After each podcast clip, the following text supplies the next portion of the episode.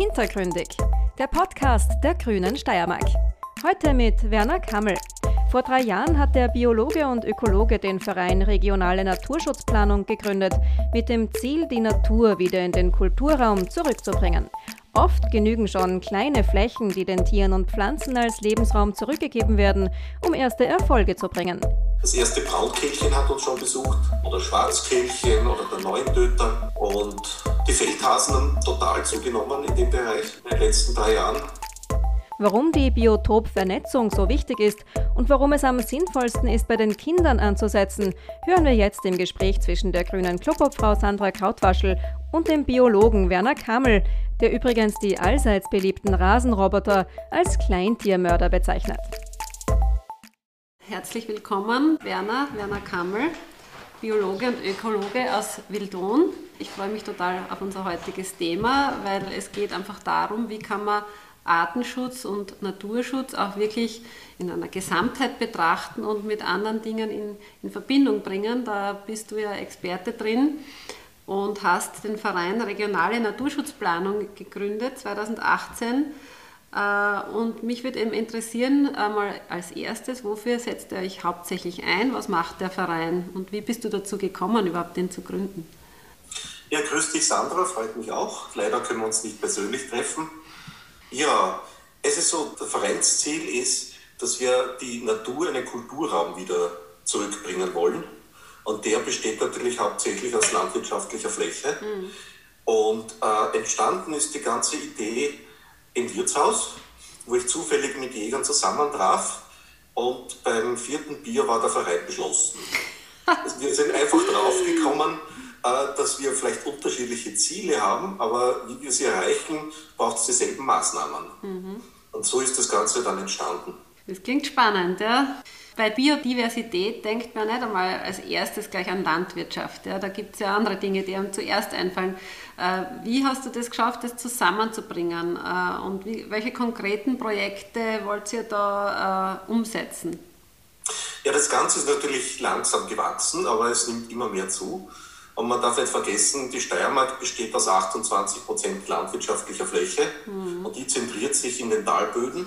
Und dort sind ja die Tier- und Pflanzenarten am stärksten gefährdet. Also kann ich eigentlich, wenn ich großflächig Naturschutz betreiben will und Artenschutz, das gar nicht ohne Landwirtschaft machen. Und äh, der, der meisten Jäger sind ja auch Landwirte. Und da hat man natürlich gleich einen besseren Zugang, weil wenn ich jetzt als Biologe zu dem nächsten Landwirt äh, hinkomme und sage, bitte mach mir eine Bienenweide, dann wird er mal blöd schauen. Wenn das aber in eigenen Kreisen sich verbreitet, funktioniert das viel besser.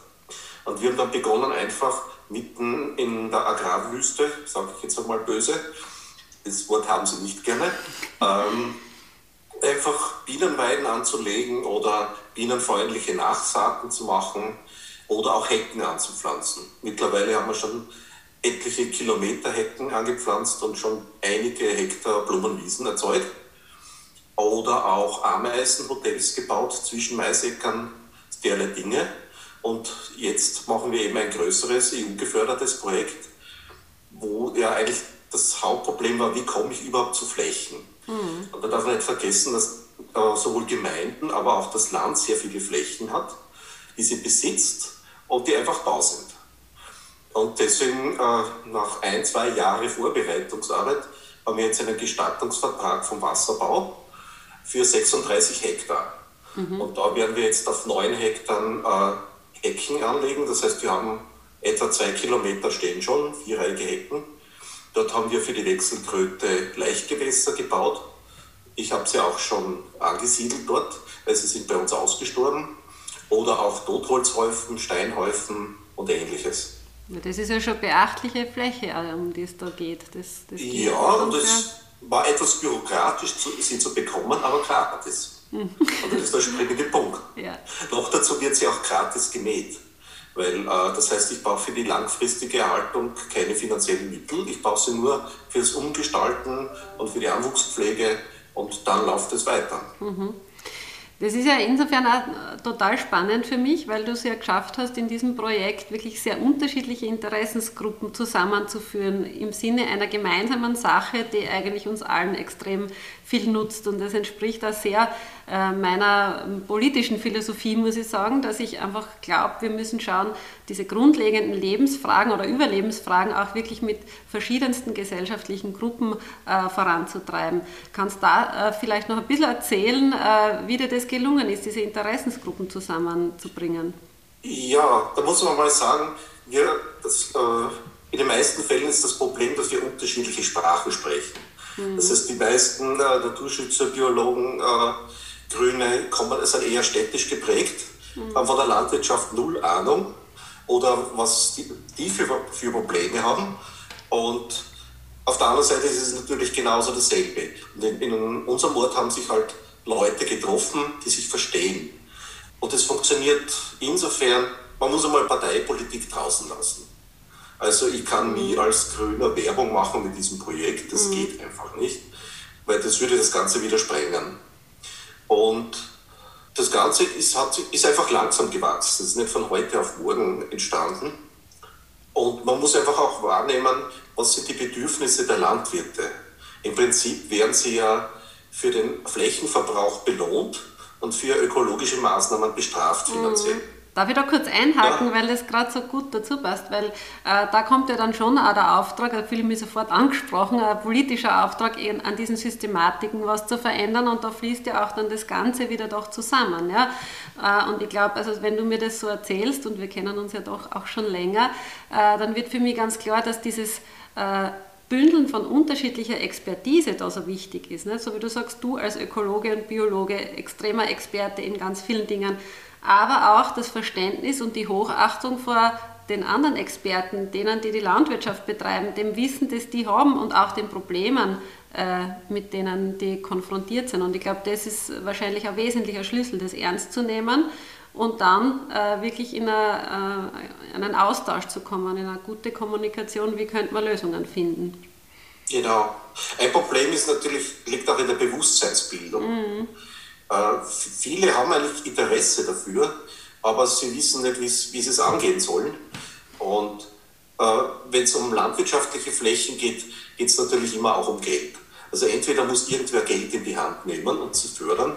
Das wäre zum Beispiel auf der kommunalen Ebene ideal. Mhm. Da kennt man sich auch ein bisschen. Und das andere ist, dass es ja auch manchmal Win-Win-Situationen gibt. Zum Beispiel gibt es ja eine größere Studie vom Österreichischen Naturschutzbund, dass wenn man auf Kürbisfeldern äh, ausgedehntere Bienenweiden anlegt, äh, steigt der Ertrag um etwa 20 Prozent im Schnitt. Genau. Und, und dafür brauche ich aber nicht 20 Prozent der Fläche hergeben. Ja. Und bei uns in der Gemeinde ist halt so, die Gemeinde stellt halt gratis jährlich dieses Geld zur Verfügung. Mhm. Das heißt, Saatgut muss nicht bezahlt werden. Das war überhaupt der allererste Schritt auf der Kommunalebene, dass wir gesagt haben, die Gemeinde kriegt ein Körpergeld in Form von Jagdpacht-Schilling, der ihr eigentlich moralisch nicht wirklich zusteht. Da haben wir gesagt, das sind bei uns zum Beispiel 7000 Euro, mhm. damit kaufen wir Saatgut. Jedes Jahr nämlich. Und das ist eine super Initiative, die dann nämlich auch wieder in das Gesamte einzahlt nicht? und auch sichtbar macht, wirklich auch für die Menschen sichtbar macht, äh, dass das zusammenhängt und zusammengehört. Ja? Eine zukunftsfähige Landwirtschaft und der Erhalt unserer Artenvielfalt und unseres Grund und Bodens letztlich.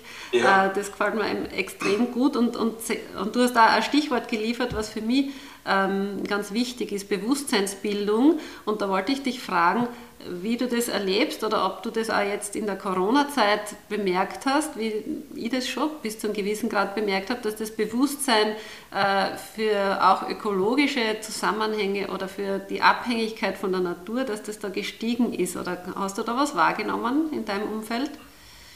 Ja, auf jeden Fall, mhm. sogar gewaltig gestiegen. Mhm. Nur die Leute wissen nicht, was sie selber beitragen können. Ja. Darin, daran liegt es einmal. Es betrifft ja nicht nur die Landwirtschaft. Alle wollen ihre Vogeln haben und die Bienen sollen summen, aber was kann ich als Person dazu beitragen, das ist in den wenigsten klar. Mhm. Und ob das bei uns ist es halt so, nachdem das jetzt schon ein paar Jahre rennt, steigt das Bewusstsein sowieso ziemlich rasch, weil das spricht sich einfach um. mhm. bei den Landwirten. Ne? Ja, ich glaube, das ist es genau, äh, was, was ich immer wieder erlebe, äh, wenn man die Menschen sozusagen sich beteiligen lässt. Oder sie sehen, sie können sich beteiligen an dem Ganzen, ja, äh, dann, dann äh, bleibt eben nicht nur beim Be Bewusstsein bilden, sondern dann kommen auch konkrete Handlungen. Ja, und die gehen halt vom Kleinen bis ins Große und wenn die Menschen dann äh, ein Gefühl dafür entwickeln, was alles möglich ist, dann entstehen auch Visionen äh, von einer besseren eben Landwirtschaft oder einem besseren Zusammenwirken von Landwirtschaft äh, und Naturschutz. Also ich glaube, das ist ein ganz, ganz ein wichtiger Beitrag, den so eine Initiative leisten kann, die ihr da gerade macht. Äh, und dazu hätte ich jetzt noch eine Frage. Ihr habt ja große, ein großes Projekt zur Biotopvernetzung, also dass einfach wirklich die Lebensräume auch äh, in Verbindung wieder gebracht werden. Äh, was heißt das genau und vielleicht kannst du uns erklären, warum das auch so wichtig ist aus deiner Sicht? Ja, der Hauptgrund ist, dass die meisten Tierarten zu Fuß gehen. und wenn sie nur auf Barrieren äh, stoßen, mhm. dann habe ich nur kleine Mini-Populationen, die auch sehr empfindlich sind sehr leicht gestört werden können. Da tun sich zum Beispiel Vögel und Insekten etwas leichter. Die können fliegen. Das heißt, wenn ich einen Biotop baue und der wird dann aus mehreren Kilometern relativ rasch angenommen. Aber Amphibien, Säugetiere, Eidechsen, die gehen ja alle zu Fuß. Oder manche Insektenarten haben auch einen geringen Radius. Und deswegen muss ich sie einfach prinzipiell vernetzen, weil sonst, sonst verschwinden sie immer mehr. Und viele Tierarten sind wirklich großflächig verschwunden. Deswegen muss ich sie manchmal sogar aktiv ansiedeln. Bei, mhm. bei meinen Eidechsen geht es zum Beispiel einfacher. Da gibt es noch ein paar Populationen. Wir haben sofort gesehen, im ersten Jahr waren die ersten Tiere da. Aber andere, da gibt es das nächste Vorkommen 15 Kilometer entfernt. Das wird nie wieder besiedelt werden können. Das äh, ist einfach außerhalb vom Aktionsradius. Mhm. Deswegen müssen wir einfach auch Vernetzungsstrukturen und Wanderkorridore schaffen und, oder auch einfach nur offen halten. Mhm. Kannst du uns da vielleicht noch ein bisschen äh, genauer ähm, erzählen, um welche Tier- und Pflanzenarten es eigentlich da in dem Bereich, wo du jetzt äh, tätig bist, geht und, und wie das vielleicht ein bisschen zusammenhängt, äh, das, die Abhängigkeit der einzelnen Arten voneinander? Das würde mich noch interessieren. Ja, da muss man mal sagen, die Basis des Ganzen ist Insektenreichtum, mhm. nämlich auch die Dichte. Und wir haben da mal geschaut, zum Beispiel bei einem Maisacker, wenn du umgräbst, findest du keine einzige Ameise. Normalerweise hast du in einer Schaufel Hunderte. Mhm. Und davon leben ja die anderen Tiere dann genauso. Deswegen muss man mal schauen, was muss ich machen, um Insektenreichtum zu fördern. Und das fängt eben an mit Blumenwiesen oder Bienenweiden. Weil die Nahrungskette geht ja dann nach oben, jeder frisst jeden. Und die, äh, die Frösche und Kröten fressen die Insekten und die Vögel fressen 70, 70 Vogelarten fressen Amphibien und so geht die ganze Kette weiter mhm. nach oben und auch bis hin zu den Säugetieren. Und deshalb bei uns haben, haben die Leute das halt schon erkannt und äh, wir hatten auch schon, also der Jägerschaft geht es zum Beispiel hauptsächlich um Feldhasen und das Rebhuhn. Mhm. Das soll dort eingebürgert werden, aber es ist in der Zwischenzeit schon gekommen, wenn auch nur ein Brutpaar, aber immerhin. Ja auf genau unseren Flächen nämlich. Und äh, mir geht es zum Beispiel auch viel um Eidechsen. Die Wechselkröte ist eine der seltensten Tierarten der Steiermark. Die habe ich äh, abgesiedelt von einem Gewerbegebiet, das gerade zugeschüttet wird. Mhm. Das heißt, dort geht der Lebensraum verloren. Und ich habe halt gerade rechtzeitig noch die Tiere jetzt für sie rechtzeitig einen Lebensraum gebaut und sie umgesiedelt. Das habe ich letzte Woche zum Beispiel gemacht. Dann geht es natürlich auch um die heckenbrütenden Vögel. Das erste Braunkehlchen hat uns schon besucht. Ach, oder Schwarzkehlchen oder der Neuntöter. Ja. Für die machen wir dann auch noch Aufsitzstangen. Das auf der Stensee, von dort aus können sie, äh, jagen sie dann die Insekten. Und die Feldhasen haben total zugenommen in dem Bereich mhm. in den letzten drei Jahren. Also das ist die erste Erfolge sieht man sofort. Mhm. Das klingt wirklich großartig und ich glaube, dass das ähm, auch also zusätzlich eine extrem wichtiger, äh, wichtige Aufgabe ist für solche Projekte, diesen, dieses ökologische Be Bewusstsein für Zusammenhänge wieder zu stärken. Ja? Also Zusammenhang, ein gesunder, nicht, äh, da, nicht überall verbauter Lebensraum, die Arten und diese Nahrungskette, die letztlich ja dann bis zu uns Menschen natürlich äh, geht und von der wir auch abhängig sind. Ja.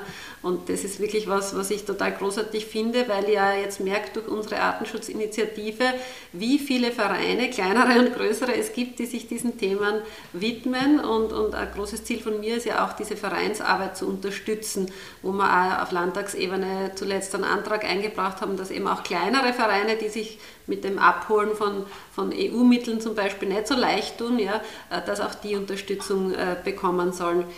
Äh, aber das war schon mal extrem interessant, was du uns jetzt erzählt hast. Was mich aber noch interessieren würde, was kann aus deiner Sicht jetzt wirklich die Politik tun, um diese Biotopvernetzung speziell, also gerade das, was du uns jetzt erklärt hast, und insgesamt die Artenvielfalt zu verbessern? Was könnten da politische Maßnahmen sein, die das unterstützen?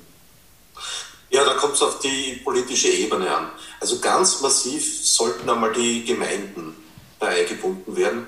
Man kann mit wenigen tausend Euro wirklich viel mhm. erreichen. Mhm. Man erreicht auch sehr viel, viel leichter die Leute, weil es ist einfach eine kleinere menschliche Einheit. Das ist einmal ein ganz, äh, und es kostet eigentlich für eine Gemeinde nicht wirklich viel Geld. Aber wenn ich denke, wie viele Gemeinden wir haben und wie viel Geld dann da hineinfließen kann, ist einmal ganz etwas äh, eine ganz wichtige Ebene. Mhm. Auf Landesebene brauchen wir natürlich hauptsächlich Fördertöpfe, mhm. Kohle in erster Linie, weil die eigentlichen Richtlinien und Gesetze werden vom Bund, aber hauptsächlich von der EU gemacht. Mhm.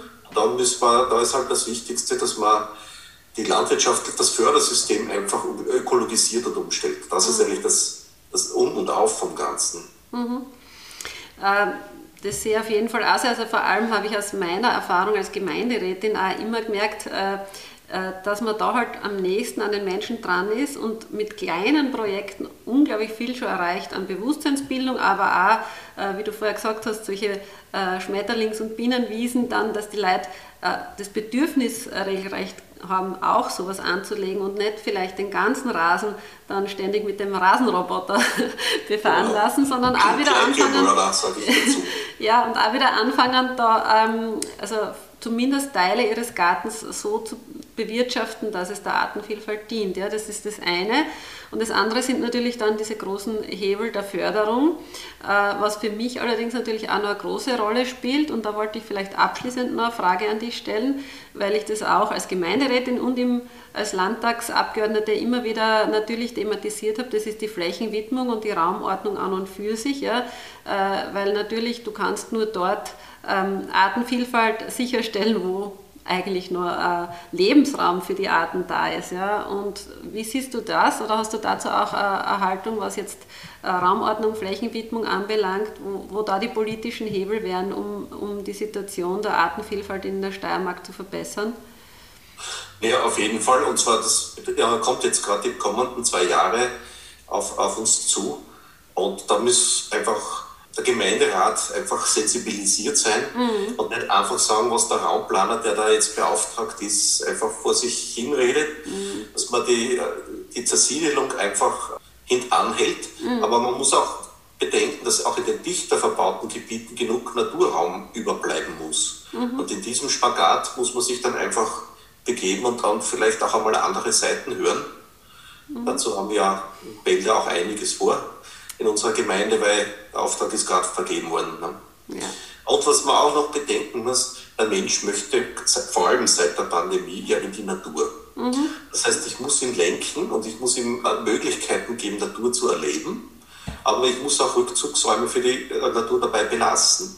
Genau. Und die Menschen, es sind einfach immer mehr Menschen jetzt in der Natur, die von der keine Ahnung haben. Mhm.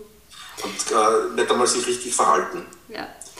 Das zeigt ja auch ein Thema auf, aber äh, da werden wir vielleicht an einer anderen Stelle uns noch ausführlicher dann einmal widmen, was mir auch sehr wichtig ist, nämlich, äh, dass du sozusagen nur das schützenswert empfindest, was du eigentlich auch im Alltag erlebst. Ja? Und das ist gerade genau, tatsächlich, ja. so wie du jetzt sagst, in vielen Bereichen, wo halt ähm, Grünraum komplett zurückgedrängt worden ist, vor allem im urbanen Bereich, dann kaum mehr möglich, auch für die Kinder gar nicht mehr möglich, äh, Grünraum, Natur wirklich ernsthaft von klein auf äh, zu erleben. Und dann fehlt natürlich auch das Bewusstsein und äh, der Bezug, der emotionale, äh, dass das was ist, was schützenswert ist, weil es uns letztlich äh, Lebensqualität bietet.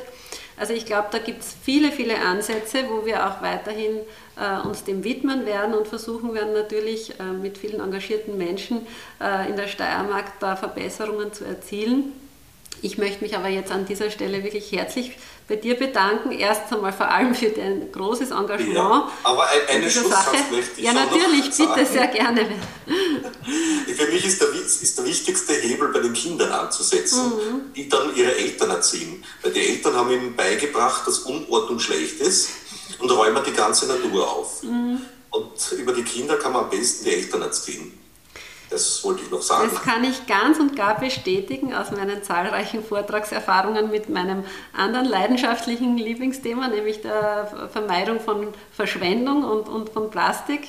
Auch das spielt ja für die Natur durchaus eine Rolle. Äh, aber da bin ich voll bei dir. Also die, dieser Bezug und das, den Kindern, die Kinder sozusagen sind diejenigen, die Natur noch in ihrer Ursprünglichkeit ähm, schätzen können. Das erlebe ich immer wieder, wenn ich mit Kindern in der Natur bin, äh, was die für eine Liebe zu dem Ganzen haben. Und das ist eigentlich das, was dann die Eltern wieder auch mitnimmt. Das höre ich unglaublich oft von Eltern, ja, äh, ja. bei unterschiedlichen Themen.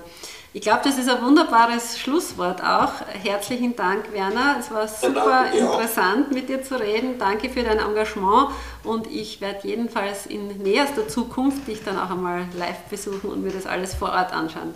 Vielen herzlichen Dank. Ist gerne eingeladen. Okay. Danke. Okay. Grüß Tschüss, dich. schönes Wochenende. Ja. Das war die aktuelle Folge von Hintergründig, dem Podcast der Grünen Steiermark.